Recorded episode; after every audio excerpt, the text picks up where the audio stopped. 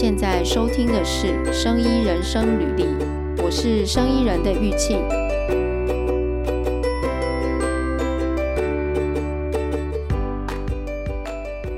今天呢，哎，今天就是很特别，我们 今天这一集，我自己我自己非常期待，就是嗯、我们今天邀请到那个专利师来跟我们，就是讲解一下这个。产品研发的时候，专利的重要性，尤其特别是在这个生医的产品。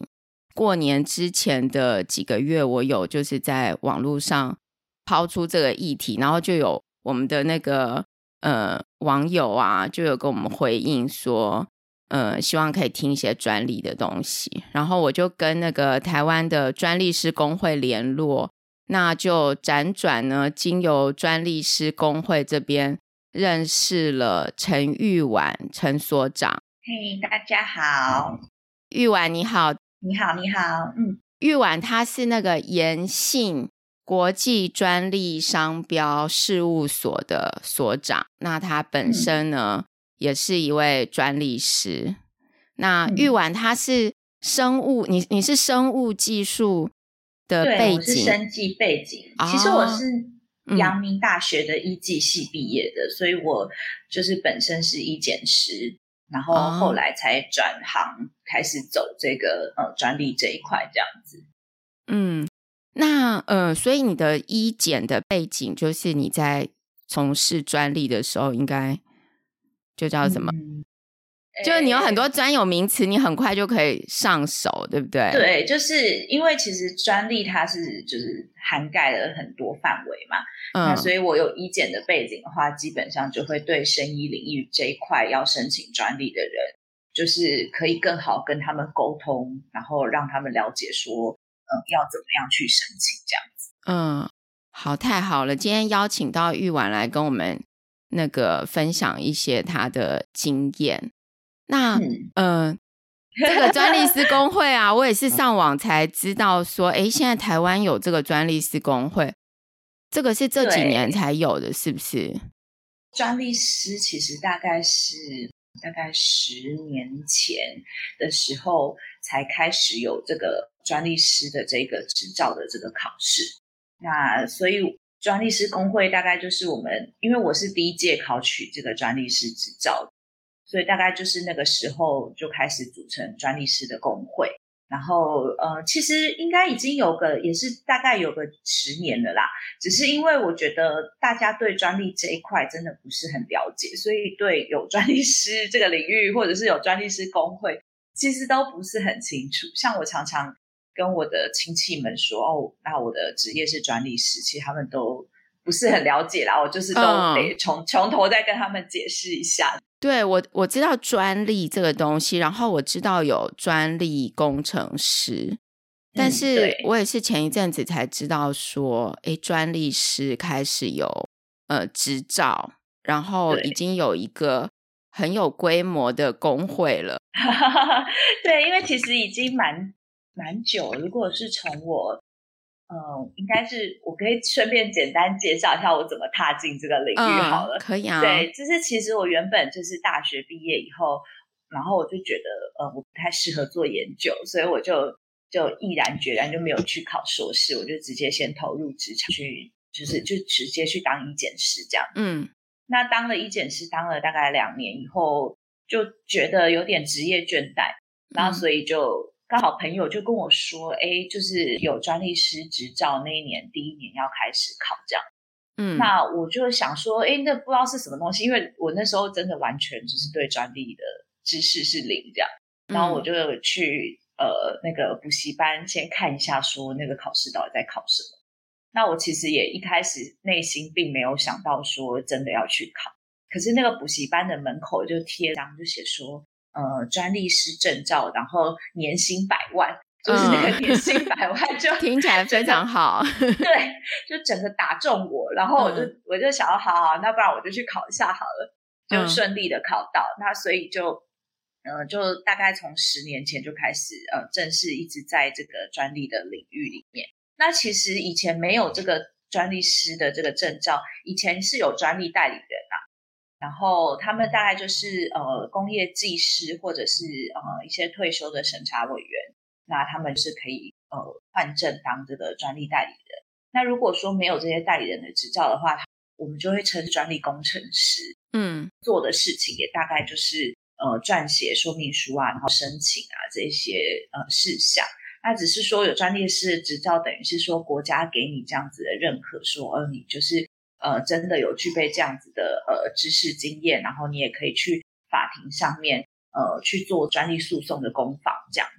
对，嗯，哎、嗯，对，刚讲到代理人，我看到你也是中国专利代理人，是不是？对，对对对，可以做什么呢？这个中国专利代理人，其实中国代专利代理人，其实是因为他一开始。大概也是这个七八年前，他就开放，呃，我们台湾人可以去中国那边考他们的这个呃专利代理人的执照。那其实他们那边的专利代理人就类似于我们这边的专利师这样。哦，嗯，对。那我那时候就想说试试看嘛，反正那时候就是还想说趁年轻拼一下这样。嗯，对。但是因为考过了以后，嗯、呃，你如果要让这那一张证照有发挥的话，你必须去当地执业。是因为就是、oh. 呃，我也没有办法过去，对对啊，所以我目前就还是就是这张执照就是考了先放着的。可是毕竟对我们的工作上还是会有一些帮助，因为毕竟我在准备这个执照，我也是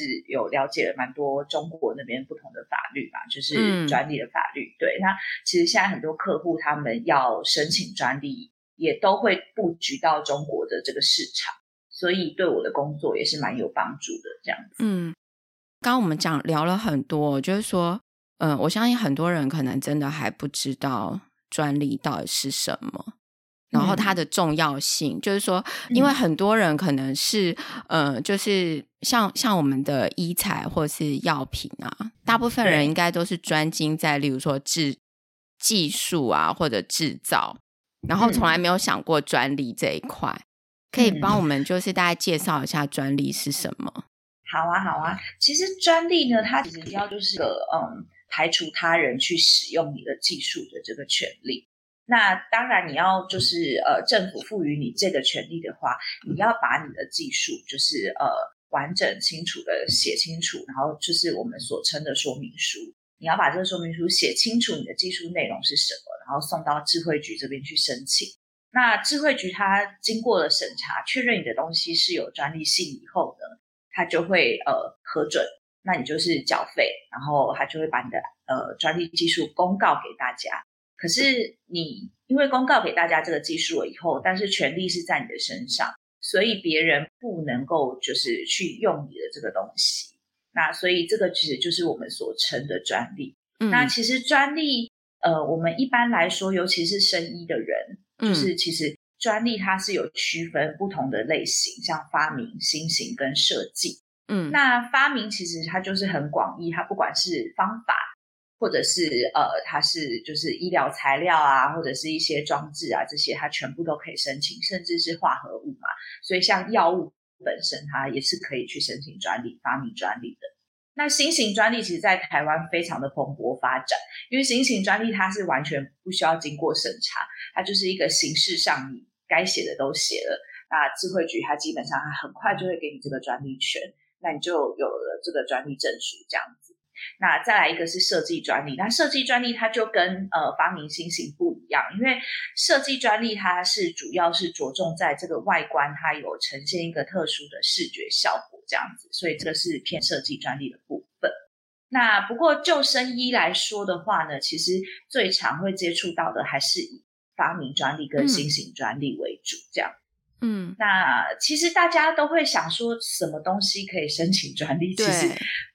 基本上多数只要你的一个 idea，它可以解决一个技术问题，那产生一个功效，这样子的 idea，它其实就可以拿去申请专利了。嗯。哎，所以这样听起来，专利就是说，呃，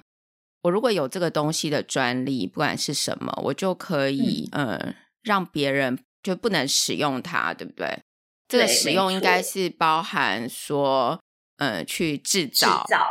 然后贩卖、贩卖、销售，嗯嗯，制造、然后还有销售嘛，对不对？就可以避免进出口啊，这些都可以避免这样子。嗯，那呃，所以别人如果想要来呃，例如说销售它，嗯、也要来先跟我申请嘛。嗯、就是说，如果我是专利拥有人，呃就是、你们中间必须要就是签一个契约，或者是你可以授权他去使用这样子。哦但是，就是我觉得大家要注意一点，就是刚刚讲的这个，其实叫做排他权，就是排除他人去使用的权利。嗯、但是因为专利的这两个字，大家看到这个专就觉得说是专门我可以使用的哦，所以其实常常客户都会觉得说，我申请的我就可以用啊，为什么不能用？可是其实我们刚刚讲的都是排他权。那其实呃，假设像是。呃，尤其是化学的案子或是生意的案子，很常遇到是你在别人的范围之下，你又再去找了一个更好的一个小范围出来。那这个这个专利，呃，你真的在使用的时候，你有可能会踏到别人的专利，所以这两个范围就会变成是说，你如果要实施你的专利，就会也是会踩到别人的专利。所以并不是说你有专利权，你就可以安心无余的开始使用它。必须还要再去查一下，说别人是不是跟你的专利有 overlap 的地方，这样子。嗯，哎，这个地方很难呢。对，这个地方就是一个盲点，你知道吗？因为真的，尤其是我有很多客户，他可能是一个新创公司，嗯，然后他们一开始不会想到说先去查专，他就会先想他要开发什么样子的技术。所以我就是常常遇到新创公司的客户，他一开始。并不是先来找我们，是他先想他要研发什么，那他研发完以后，他才来找我们要做专利的申请。可是当他来找我们做专利的申请的时候，我们有时候一查就发现说，哎，他这样子的技术其实可能别人已经有了，或者是他的技术是改良别人技术的，就是他踩在别人的技术再进去做改良。嗯。可是你看，你踩在别人的技术上再做进一步的改良。虽然是一个新的技术没错，可是你用了别人的这个技术架构，那你当然也有可能去踩到别人的专利。所以，呃，我觉得新创公司或者是一些生医领域的一些新公司，就是必须要有这样子的一个概念，就是专利它是排他权，它并不是一个就是叫做哦，我可以专属我自己使用的这个权利，这个要区分清楚，这样。嗯它不是专属拥有啦，哎、嗯，这个这个点很，这个点真的，我我我相信应该蛮多人不知道的。对，就是、因为我刚好早上有一个客户，嗯、他刚好就是在跟我讲说他的那个为什么不能用，就是我的，对对，因为他在跟我讲说他的那个抗体怎么样怎么样，然后我就想说，嗯、可是你这个抗体本身就是你可能有一段序列，其实是你是拿别人的，对，你只是呃，你可能。里面 modify 了一些，就是呃一些序列，可是你的这个主序列是别人的东西。那当然，你申请到专利是没有错，可是你这个主序列跟别人其实是 overlap 的话，是有风险的。所以我那时就早上才在跟他解释，所以我说这个就是一个、嗯、大家会有这个盲点这样子。嗯，大家针对专利一定要先谨记这件事情。以刚才那个例子来讲，就是说他他如果他这个序列，呃，主序列是别人的，然后他自己有 modify 一段嘛，嗯、那他得到的专利就是他 modify 这一段，他有排他权。但是他对于，嗯，应该是说他申请的这个专利，他可能去去要求的权利是他自己 modify 他自己的那一段，对对，或者是他自己的这一段加别人的这一段，就加起来变成一个长段，那他也有一个片段也有比较好的效果。嗯对，所以就看他怎么样去做，就是专利的这个 claim 的申请。哦，但是他不能完整的，就是任意的使用嘛，因为主序列不是他，不是他。没错，主序列不是他的、哦、这样。哦，OK，好哦，大家要 记住。对啊，对啊，尤其是像药品哈，嗯、药品更是，就是像嗯，嗯，我们有一些客户，他就是是用别人开发的那种主成分的药品。可是他换了不同的，就是加了不同的赋形剂进去，或者是说他拿了 A 药品，然后他自己再找一个 B 药品，A 加 B 加在一起有不同的效果。嗯，可是 A 药品就是别人的啊，那你是 A 加 B，你虽然也申请到专利，可是你一定 A 加 B 必然会使用到 A 的这个专利，所以你获得了 A 加 B 的专利，就不代表你可以完全安心的去使用，你还是得获得这个 A 专利权人的同意。嗯，但是它就是可以呃让别人不去使用 A 加 B 嘛，对不对？没错，对。哦，OK。对，而且你如果有 A 加 B 的话，嗯，然后你有更好的效果，其实你也可以回头去找 A 专利的专利权人，跟他说：“哎，我就是进一步开发，我们两个可以合作啊，或者是可以谈什么样子的授权。”所以它也是一个武器，可以让你跟你的呃竞争厂商或者是你的对手有进一步的合作机会。这样，哎，那一般就是说，嗯、呃，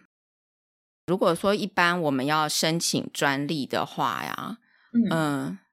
一般客户都会怎么问，或者是说我们要申请专利，我想我现在就假设我是一个专利小白好了，然后、嗯、呃，我研发了一些东西。那我来就是想要申请专利，嗯、那我我要准备什么东西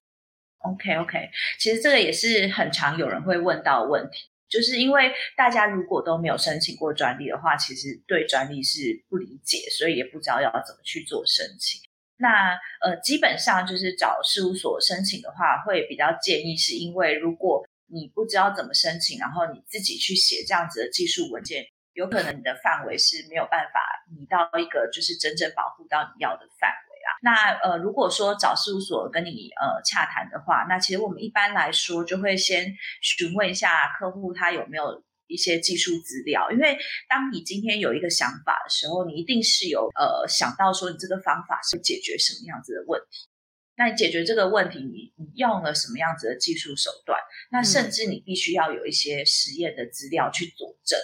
那所以说这些资料就都可以提供给我们，那我们就会帮你去评估说，诶，那你这些技术它是不是呃，我们就会先检索一下，看有没有先前技术啊，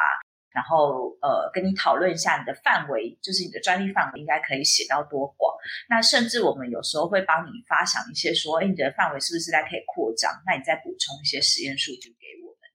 那如果都没有申请过的话，我觉得最最简单的想法就是。呃，我想就是像生医领域的人，可能都有写 paper 的经验。嗯，那其实你们在写 paper 的时候，你们就会写就是 abstract 嘛，就是 background 的部分，就会去讲说，哎，我这个东西它的背景是什么？那再来就是我呃，到底找到了什么样子的新东西？那我做的这个呃实验的这个 material and method，就是它的实验方式是什么？跟它的结果是什么？所以其实提供这样子写论文的一些数据的资料给给我们来说的话呢，其实我们会觉得这个其实就算是蛮详细的。那我们也可以再从中再去跟你们讨论说，那你们这样子的技术资料是不是可以支持你整个申请专利范围的这样子的结果？这样子，嗯，所以就是嗯、呃，就是什么都不知道，假设对专利不不了解的话。可以用就是像写 paper 的方式来呃描述你的东西，就是主要我觉得还是要先让就是呃事务所的人了解你到底解决的问题是什么东西，然后你的技术手段是什么，这两个是最核心，然后能够产生什么样子的功效，这样。嗯，所以他们呃要找就是。就是说，如果我现在要申请一个专利，我要找事务所来了解，请事务所帮我就是申请。我就是大概呃把我的这个东西用 paper 的方式呈现出来，然后给事务所。嗯、那我想刚刚有提到，就是说呃，其实有可能别人也会申请嘛，所以在这个时候是不是要做一些查询？如果别人已经申请了，我这个东西就。就不能申请吗？嗯，没错，就是我们通常会在客户提供资料给我们的时候，我们也会先询问一下客户说：“那你自己有没有先呃大概的，就是先检索一下？”那其实客户一般来说他是不会做专利资料库的检索的，但是如果是生意领域的人人来说，他们一一般都会先用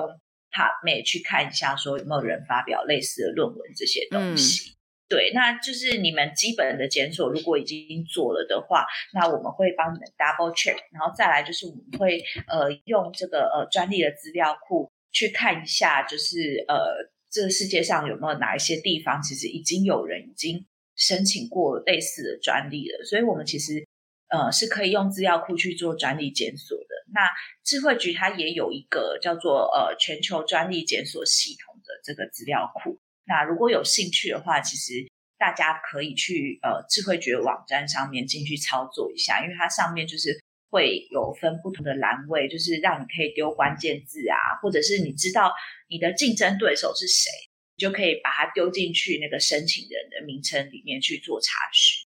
嗯。智慧局指的是我们的智慧财产局，嗯，对对对，经济部的智慧财产局，对，哦，他们现在有一个那个叫做全球专利检索系统，嗯，做的还蛮不错，也蛮详细的，就是我觉得操作界面都还蛮人性化的，就是有兴趣大家都可以进去呃用用看这个系统这样子。嗯，哎，刚刚有提到就是说。嗯、呃，在生医领域，很多人可能会去查那个 PubMed 嘛，对不对？嗯、没错。对，那如果说它是一个已经发表的 paper，是不是就不能申请专利了？嗯，就是如果说这个 paper 是被别人已经发表过的话，那确实就不行。因为我们在申请专利的时候，我刚刚有讲说，申请发明专利的话，那你申请进去，智慧局就会开始。去审查它有没有专利性。那审查它有没有专利性呢？主要就会看它到底是不是具有新颖性跟进步性这两个。嗯、那新颖性其实，呃，简单来说就是这个世界上有没有一模一样的东西已经被 publish 出来了。嗯、对，那如果已经就是有一模一样的东西被 publish 出来的话，你的东西就没有新颖性了，所以你这一关就不会通过了。那进步性的话，就是说，哎、嗯，虽然有人 publish 出来，可是你的东西跟他的有有一点不同。那这个不同的地方，是不是技术领域的人可以很轻易去把它完成起来？那这件事情就会去看它叫做就是有没有进步性这样。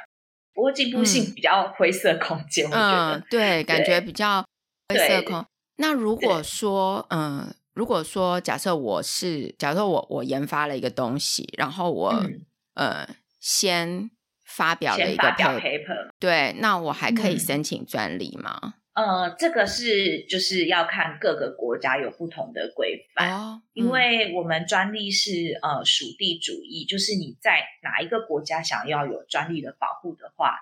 就要在当地那个国家做申请。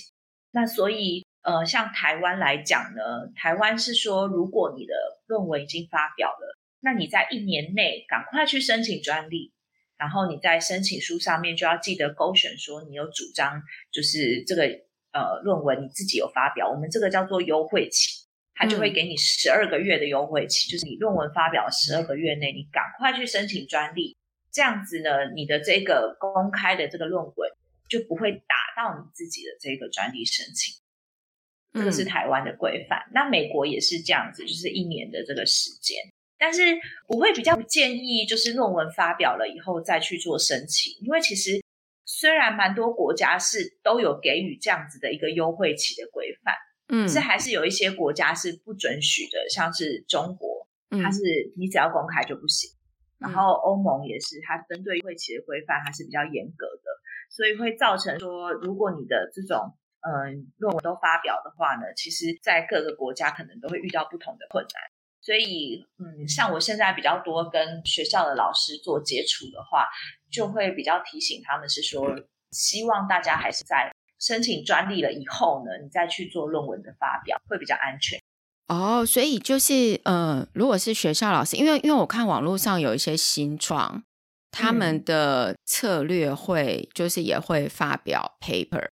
嗯，然后就会公布在网络上嘛，因为新创可能需要很多资金。那他需要有一些成果，然后让投资人能够看到。我就看到也不少新创会发表 paper，、嗯、但实际上就是还是建议要先，呃，先取得专，先申请专利。申请对，而且其实老实说，如果你们的那个 paper 都已经写的差不多了，那丢给我们，其实我们会建议你去先申请一个叫做美国专利，就是临时案，就是 provisional application，你可以。先赶快丢进去申请，那你的那个资料其实就用你的要发表论文的那资料先去做申请，先抢到专利的这个申请日，那你再去发表 paper，其实它这个呃，我们申请这个临时案的时间是非常快的，嗯，而且它的费用相对也没有那么高。那你这样子先抢到了一个专利的日期以后呢，你再去发表 paper，就比较不会有后续的这些风险要去面对这样子。嗯，哎，所以这样听起来，呃，专利是以申请申请日，嗯，是非常重要的一个基准日。因为你的申请日确定，就是我一丢下去申请，然后得到申请日的那一天呢，这一天之后，审查委员他们要去找一些我刚刚说他要去找前案的时候，这些前案的公开日期都必须要在你的申请日之前。所以当然就是你申请日越早越好啊，因为你如果越拖越晚的话，那前面公开的东西就会越来越。所以听起来。你只要先抢到申请日，即使你的专利还没有整个走完那个流程，还、嗯、你还没有获得这个专利，但是也算是你先丢出来嘛。所以这时间时间很重要。嗯，真的时间很重要。而且如果说就是呃有人刚好也跟你有一样的 idea，然后他也去申请专利，那你们两个都一起去申请专利，这个时候智慧局要给谁专利？他就会看谁的申请日在先。那这样的话哦，如果说，呃、嗯，像新创啊，他们如果有一个研发的东西，嗯，你这边会怎么建议他们该在哪一个时间点就来找专利师讨论？嗯，我觉得通常如果是新创公司的话，他一开始想要做某一个技术类型的研发的时候。我会比较建议他就可以先跟呃专利事务所来联络，然后可以先给事务所几个关键字，然后让事务所先去帮忙搜寻一下说，说呃已经有哪些专利已经申请，就是因为我们是申请专利了以后，智慧局大概十八个月会把这些案件公开嘛，嗯，所以。就是先请事务所先去看一下，说目前公开的专利有哪些？因为一般来说，如果大家只是用 PubMed 或者是用 Google 这些一般的这些系统去找的话，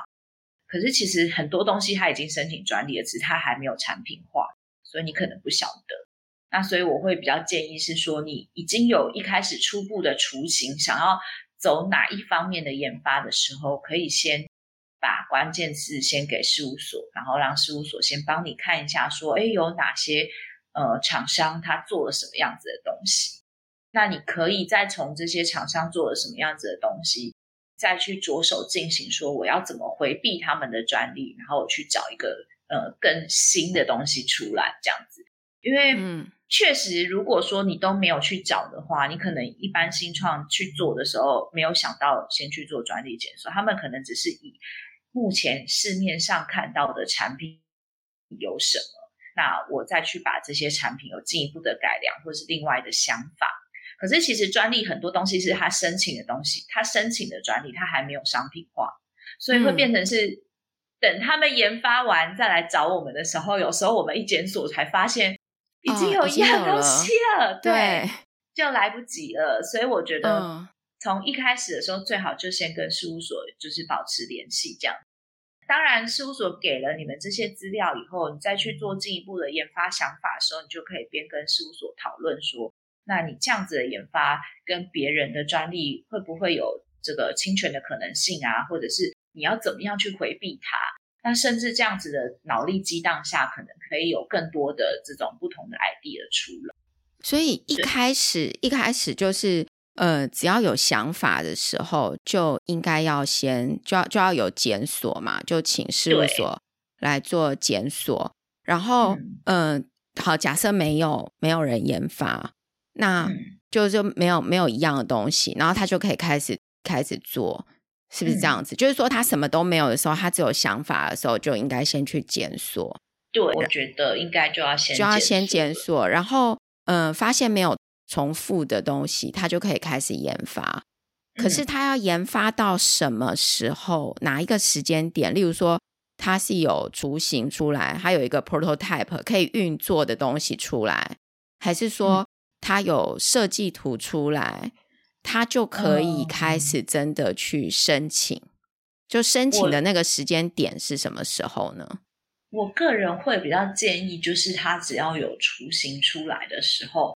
他就可以先去申请。我刚刚讲的就是呃，美国的临时案这样子，他就可以先申请一个临时案的专利，然后让他的这个想法概念已经有一个专利先去保护他。那之后呢，他再有一些呃真正的呃。因为 prototype 到真正的商品化，或者是这个技术真的完成，是有一段距离的，可能中间还会有经过几次的修改。那这些修改后的最终的的东西，你再去呃申请一个专利，然后你去主张你当时美国临时案的这个优先权，就是我们这个临时案其实它是有一年的优先权的时间，可以让你去做修改。那你到时候你这个正式案，嗯。他可以主张这个刚刚讲的这个临时案的优先权。那到时候审查委员他在审查这个案件的时候，他的这个呃前案的公开资料还是要以临时案的这个申请日的公开之日起算之前的案件，他才能够拿来用。所以就是呃，因为刚刚讲希望越早越好，所以、嗯、呃，如果有一个临时案，至少有个临时案的保护的话，其实是最好的。那以我跟就是一些药厂合作的经验来看，嗯、通常如果你去看一些药物的专利，他们一定都是有这样子的一个临时案的专利申请，因为他可能在一开始研发，然后在找这些药物的时候，有可能的这些呃呃药物的雏形，他其实就已经先申请，但是他其实还没有找到真正最好的药品是哪一个。然后他就是在后续慢慢的实验，他在找到或者是做了一些实验 data，确认这个化合物真的是有效的时候，那他就用一个正式案再去保护它这样子。但是临时案的程度啊，这样听起来我的理解，嗯、你看对不对？就是说，嗯呃，你要能够申请临时案，基本上你自己研发的东西也要已经有呃能力可以变成一篇 paper。那是不是也有一些人是？嗯，也也有一些状况是完全什么都没有的，就比如说我只要这样这样，然后就可以产生我只有这个 concept，但是我并没有真的做出来，我就去。就是如果你有 concept，然后你觉得以你的理论上推导它也是可行的话，嗯，那其实这个其实它就可以申请临时案了。哦，所以不需要说有很多实验数据，有初步的实验数据来证实。对，因为如果你要做到呃真正的实验数据的话，可能那个时间点就会有点比较晚了。所以其实一般来说，大家都是有一个雏形，嗯、那你可以理论上就是用你这个雏形，它确实是可以解决什么样子的问题，然后达成什么样的功效的时候，其实它就可以赶快去做申请。嗯，因为这个我我刚刚问这个问题，就是说。呃，就我像我我自己的话，我之前在当工程师嘛，那所以我知道说工程师其实很多申请很多专利，然后你一开始也有讲到，就是台湾那个新型的专利非常的多，那确实也有台湾的电子业其实有很多是疯狂在申请新型专利的，就是它可能稍稍微改一下那个。嗯就可，例如说，一点点的，对，一点点的东西，对，零可能零件稍微改一下，然后它就变成一个专利。然后刚刚你也提到说，新型就是你送件，嗯、然后没有，它是不需要实质的审查，审查，对对，对，它就可以发给你。可是像这样子的话，就是说，他们做这个这些东西的用意是什么？哦，因为像电子业来讲啊。他们的产品周期都非常快，嗯、像是手机好，你可能一两年就有超多新的手机出来，你旧的一两年的手机其实就淘汰了。那我们申请发明专利，基本上它可能审查到核准的时间大概就是要一两。嗯，那如果以电子业来讲，你要等这一两年的时间才拿到，对，这东西都没来说，对，太了，对，都下架了，嗯。对，所以他们就是用新型的方式，先赶快取得专利权，还要先保护它。那这个新型其实就我们实务上来看，你申请的大概非常快，可能甚至四个月内就可以直接获获证，那你就直接拿到这个新型专利权。所以基本上就是呃，他们会比较安心，是说有一个权利的保护范围。那当然，这个新型专利权刚刚讲，它不用经过实体审查。所以它的权利、它的专利性到底够不够，这个是一个疑问。嗯、可是呃，其实是有呃一个配套措施，就是如果你要拿你的新型专利去主张你的专利权，去告别人侵权的时候，这个时候你要先跟智慧局申请一份叫做技术报告的东西。嗯，那智慧局就会去呃回头去看说，哦，你申请的技术报告，那我就来帮你看一下你这个新型专利它的专利性到底是有还是没有这样子。所以新型专利等于是它不先审查，先给你证书，可是你需要使用它的时候，再回头请智慧局帮你做审查。所以。你你会建议像新创啊，因为这样这样子，我们有一点就是聊到说，在专利在布局上面，都、嗯、是说万一有人侵权啊、嗯、或什么的时候，其实很重要嘛。嗯、所以，呃，你你会建议，如果是新创的话，他开发产品像生意，因为这几年台湾生意的新创很多，嗯、你会建议他们先抢先申请新型专利吗？嗯，其实我觉得有一个还蛮不错的，就是你发明跟新型你可以同一天申请啊，哦、就是我们叫做一，对，我们叫做一案两请，你就是同时申请发明跟新型。那这个好处是什么？就是你新型很快就获证了嘛，然后你就新型就继续维持它的专利权。那发明就等它慢慢的审查，那它审查到核准了以后，大概就一两年的时间。那可是他要核准你发明的时候，这个时候智慧局就会来还问你说，你要选新型还是发明继续维持？所以你就是等那个时候，你再选择说啊，那我要选发明好了，那你就让它可以就是维持比较久，因为刚刚讲，嗯，诶，我刚刚没有提到发明的这个专利权的期限是比较长的，它是从申请日起算是二十年，可是新型的话，它是从申请日起算只有十年。所以它的两个保护的那个时限是不同的。那如果我刚刚讲的一案两请的话，因为你一开始就是新型就已经准了嘛，那等你发明也要准的时候呢，你到时候再选择发明，然后放弃你的新型，这样就可以了。你就案子就会转成是由发明去保护。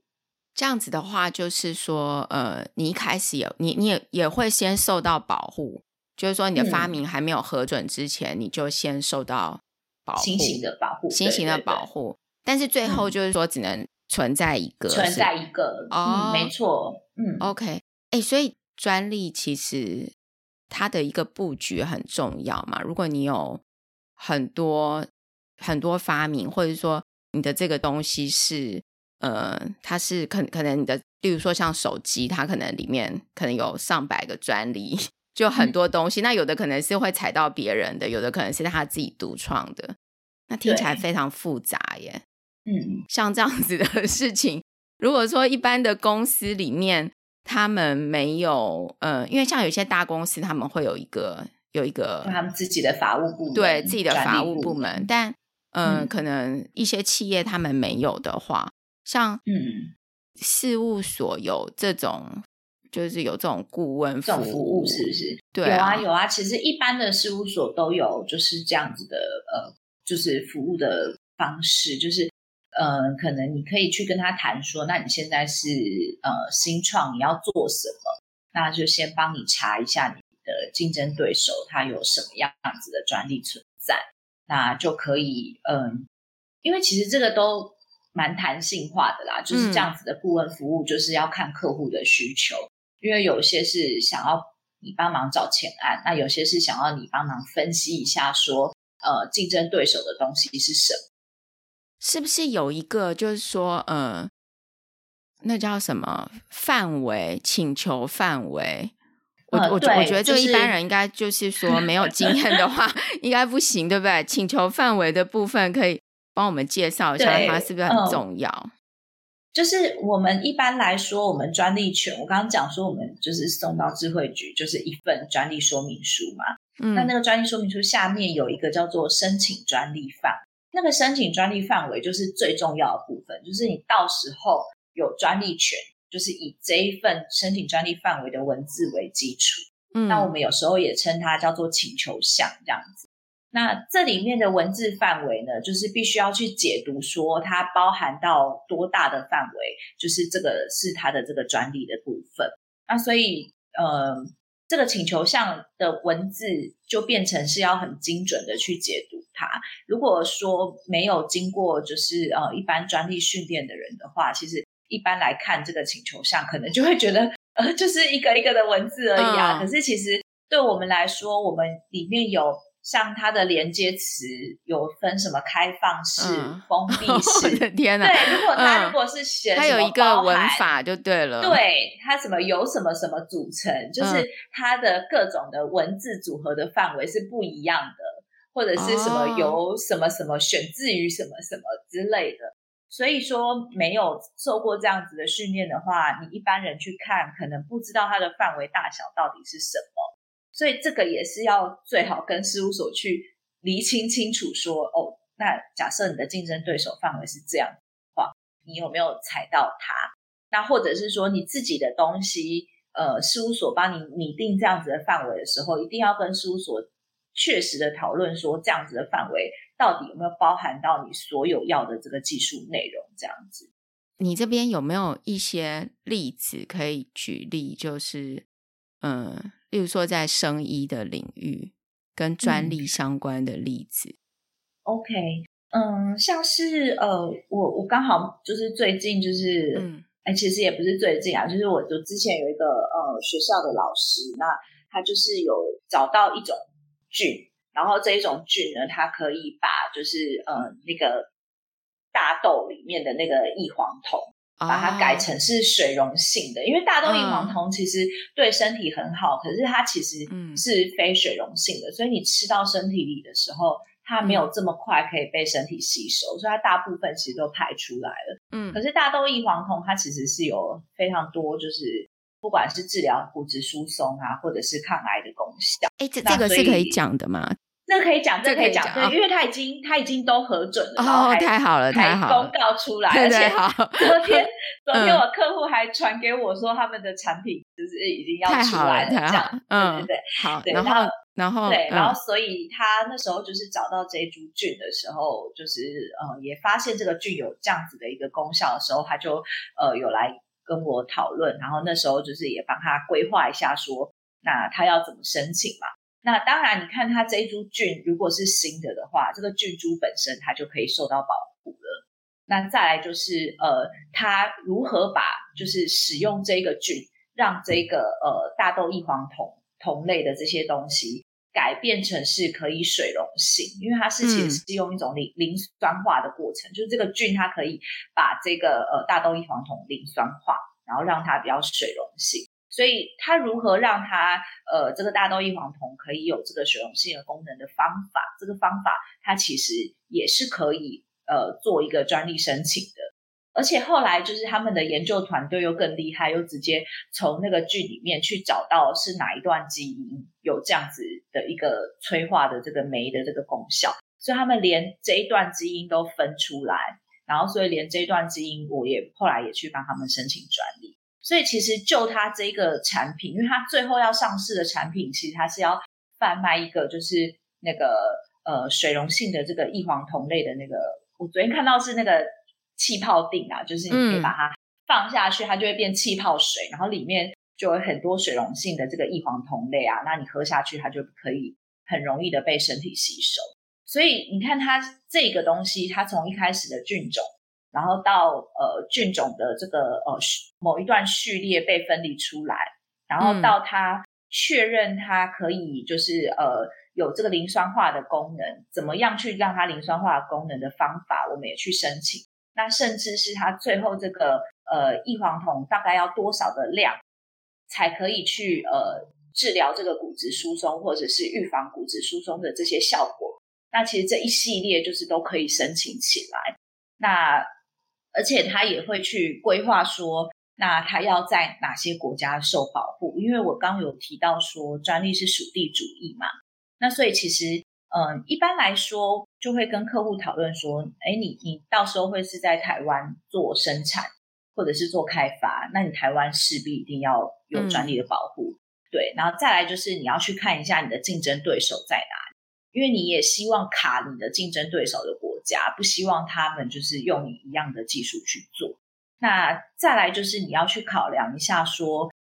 最多消费者的地方是在哪里？你以后的市场会想要放在哪里？这样子。那像他们就会觉得说，哎，像日本啊，就是他们也蛮喜欢一些保健食品的嘛。嗯、那日本或者是韩国，他们对这些豆类的东西，就是也都接受度蛮高的，所以他们就也会选择说，那他在日本、韩国有申请。然后像是欧洲国家的话，他们也是呃有选择，因为其实对他们来说，他们之后会想要在荷兰啊，或者是一些其他，他们有去看说哪些地方会在保健食品上面有更多的市场的国家，他们都会去做保护。所以就这样子的一个布局的呃地区而言呢，就是我刚刚讲的，就是你最基础就要先去想说你的制造地，然后你未来的贩卖地，嗯、跟你的竞争厂商，然后你要考量你的消费市场，去选择你要保护的国家，这样子。对，嗯、像这个菌的这个案子，这个是、嗯、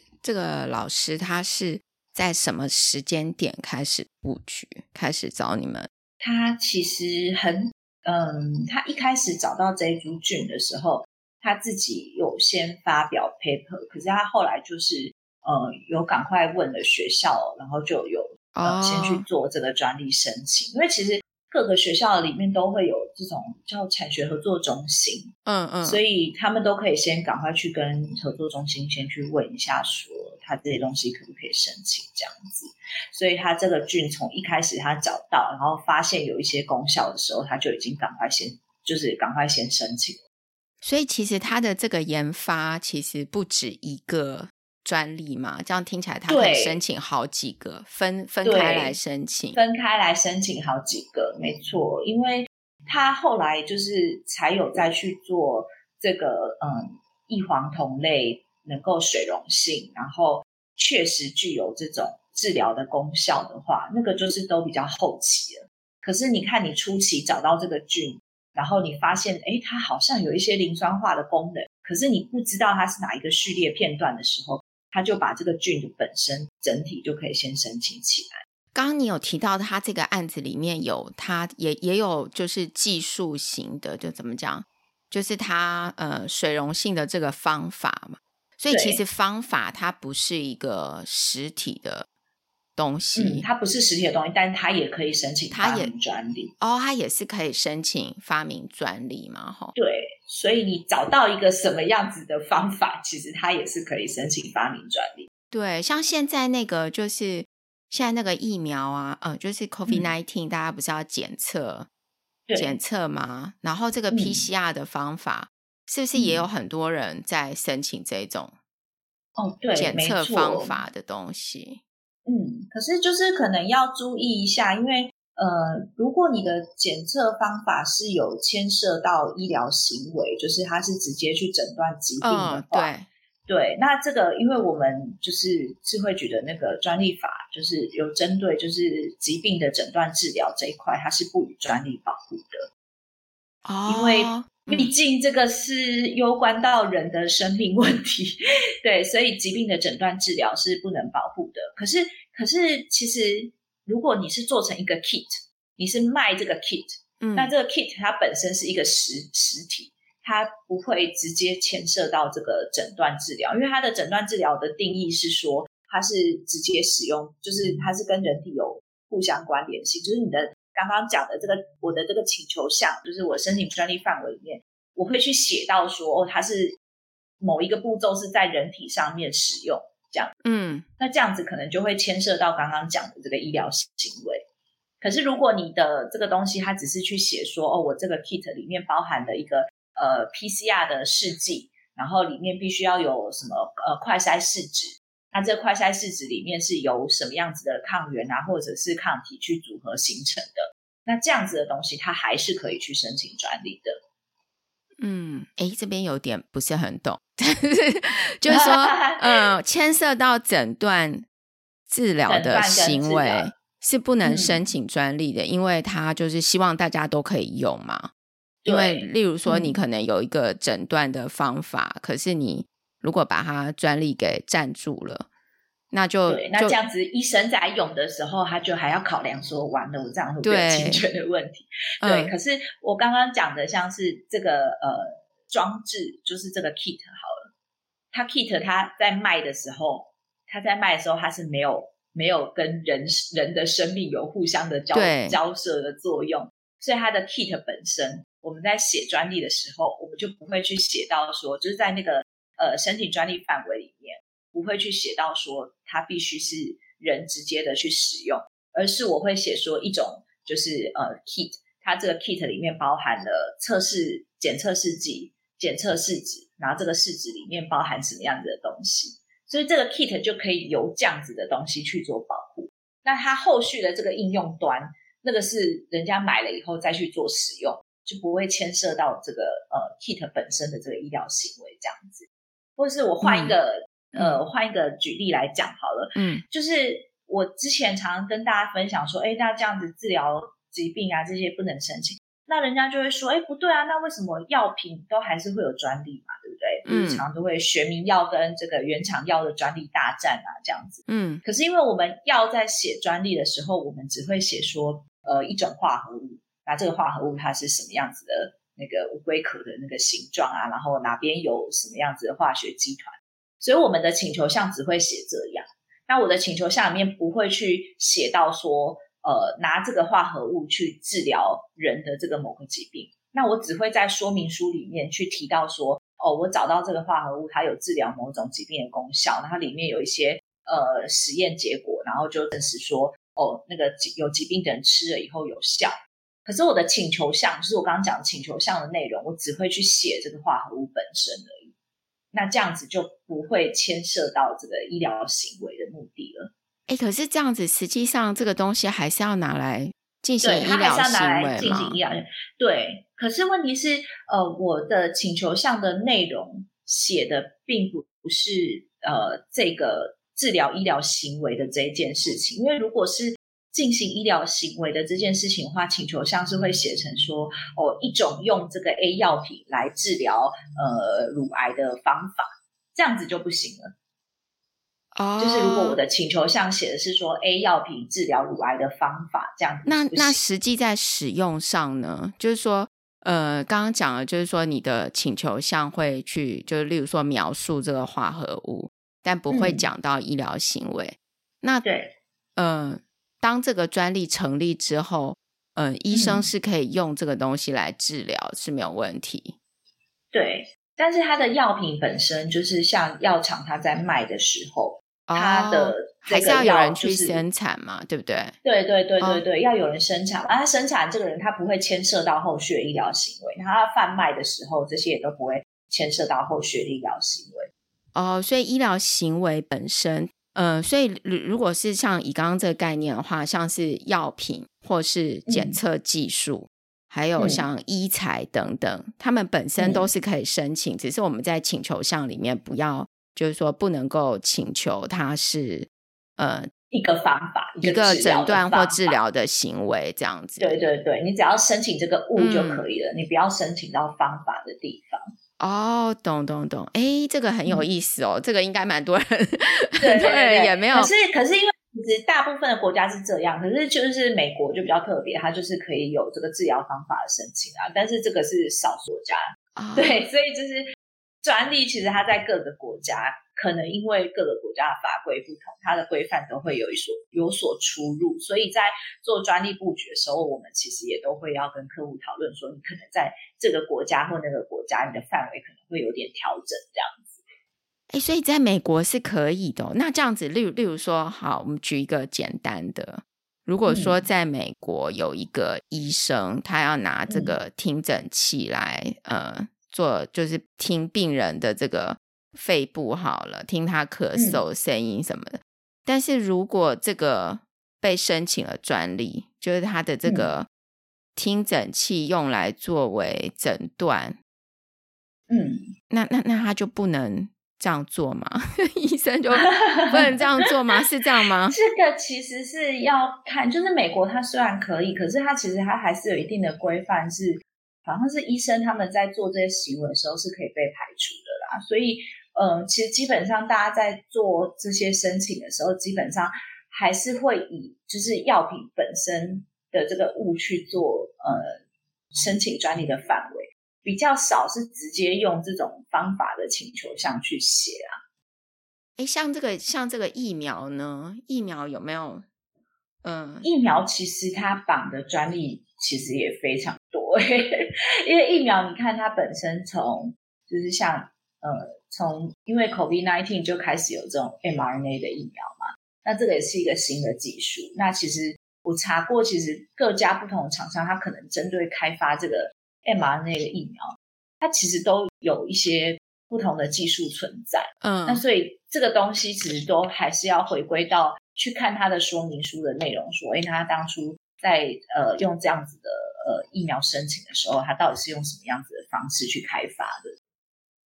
哦，这个很复杂，这边真的需要专业。对，因为这些真的、嗯、哦，连我都觉得这个非常多的这个专利技术。我刚刚随便 Google 一下，就发现说，就是还有人在统计说，哦，日本的哪一些药厂，他们也是在开发这些 mRNA 的疫苗，可是。可能会跟什么莫德纳技术有关啊，所以他们可能还要再修改他们的方式什么的。所以这些其实就是呃，都要回归到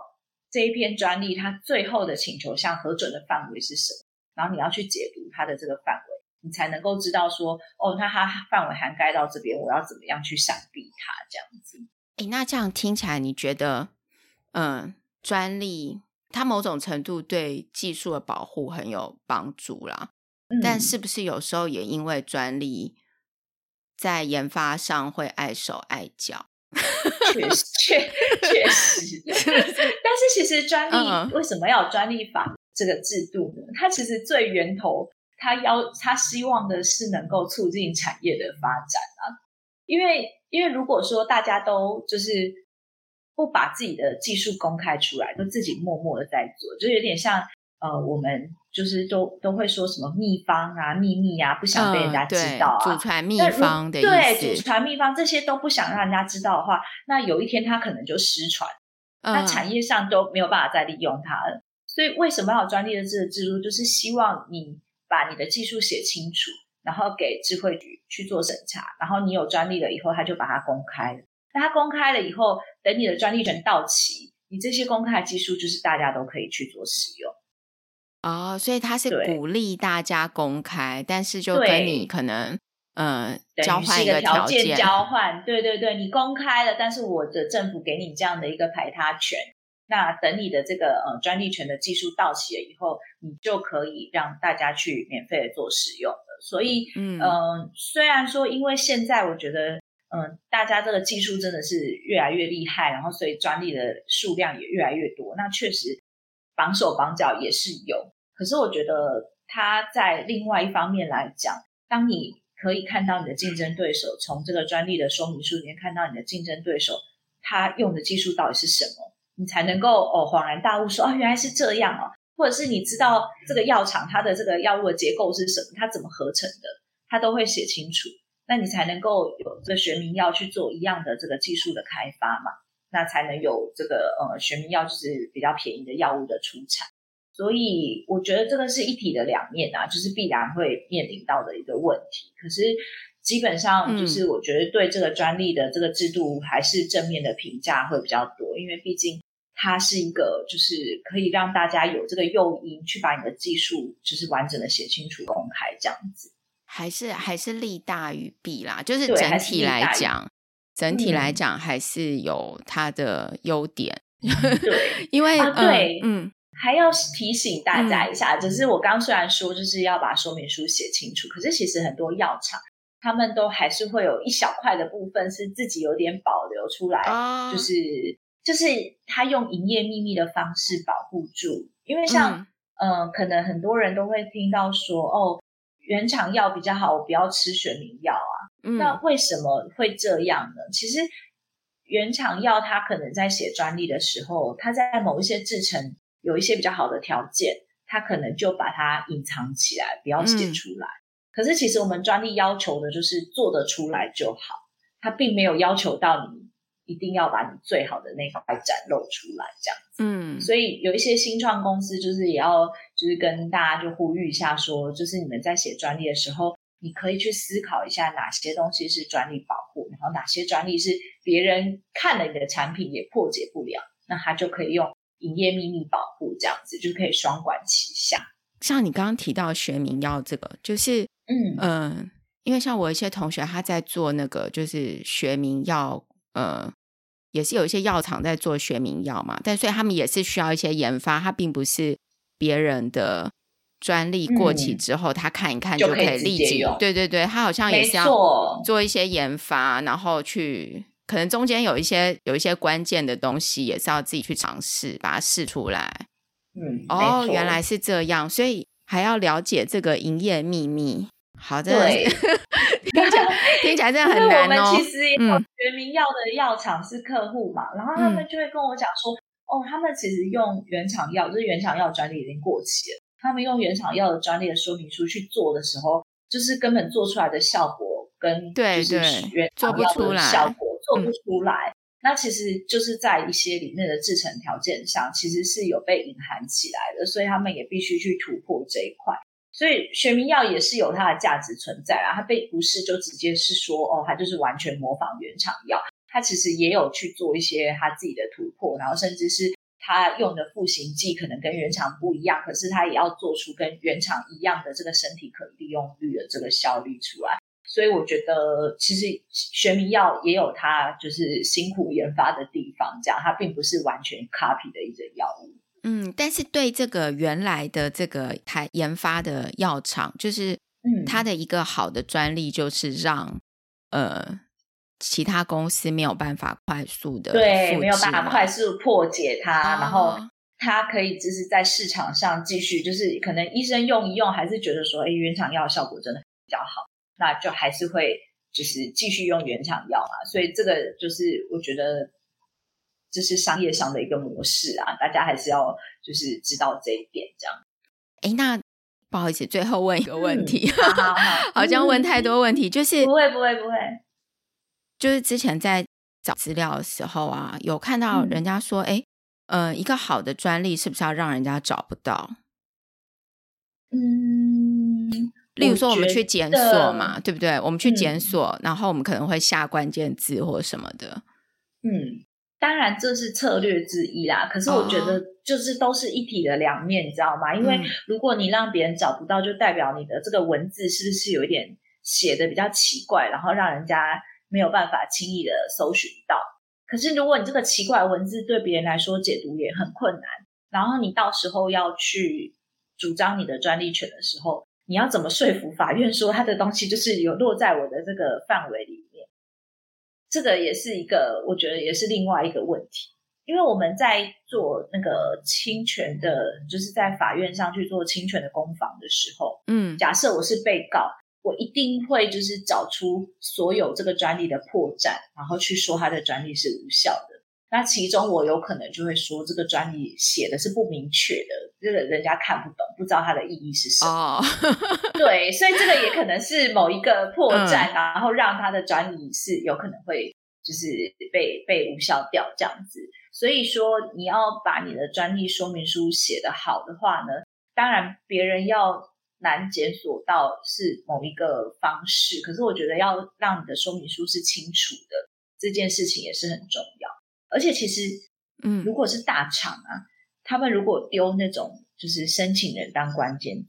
嗯，他其实很还是还是会有可能会找得到，他就是人工在那边浏览的话，嗯，也是很有可能会找得到啦。对啊，嗯，所以 OK，这个这个，所以大家用这个策略 要好好去，对对对，你就是自己要小心一点，对对对对，要仔细想一想这样子。哦，好啊，哎。真的很很有意思哎，这个专利的东西，然后就是它其实水蛮深的，嗯、因为对水超深的，而且感觉需要很多实务经验，对不对？对，然后它各个国家的法律又不一样，然后可能专利法过几年又要调整一下，然后这些、嗯、哪一些国家又要调整，所以我们就是要一直滚动式的学习，这样子。对，要一 直不断的这个学习。哎，那你们这个生物，嗯、呃，就是专利师工会这个生物科技实务委员会吗？对，这个委员会是就是集结，就是你们都是这个背景的人，是不是？对，就是大部分参与这个委员会的人，就是都是生医背景的人，然后我们会去呃办一些就是生医方面的讲座，然后就是用专利师工会的这个资源，哦、就是办一些生医的讲座这样子。嗯、那当然都是会跟生意方面的专利有关的。那我们可能也可以跟一些像呃一些政府单位去合作啊，然后开一些课这样子。嗯，好哦。所以大家如果嗯、呃、有这方面的这个。想要想要增长一些知识，可以可以去看一下专利师工会的网站嘛，应该会公布在上面。嗯、有有有，专利师工会的网站上面还有一些就是呃开了一些课程，那都就是、嗯、就算是非会员的话，就是其实也可以报名去做参加这样。嗯，太好了，真是哎这一集真的非常长知识哎，谢谢那个 玉婉。没有很怕，就是讲了这些，大家就觉得。太难了，不会不会，我觉得我觉得不错，我哎，真的谢谢你，真的，不会今天很感谢希望把这个专利的知识传递给大家，因为其实呃，虽然我从业这么多年，可是真的还是、嗯、还是发现，就是业界很多人还是不知道，就是专利到底在干什么，然后也没有办法好好的把握到这一块，那其实对新创公司来讲，我觉得是蛮可惜的。所以就希望大家可以经由这样子的方式理解一下专利的内容。那有兴趣的话，就是也可以在专利师公会上面找到一些资料，然后甚至是我刚刚讲的智慧局网站上也有非常多的资料可以供大家做参考。嗯，好啊，我们也把这几个网站就是放在我们这一集的那个说明，就是那个什么资讯、嗯、资讯栏位里面。对，然后大家可以连进去看。嗯、OK，谢谢。如果你喜欢今天的访谈，或者想听我们访谈其他的议题，欢迎在声音人生履历的网站 podcast.bellmader.com 或者 Apple Podcast 留言给我们哦。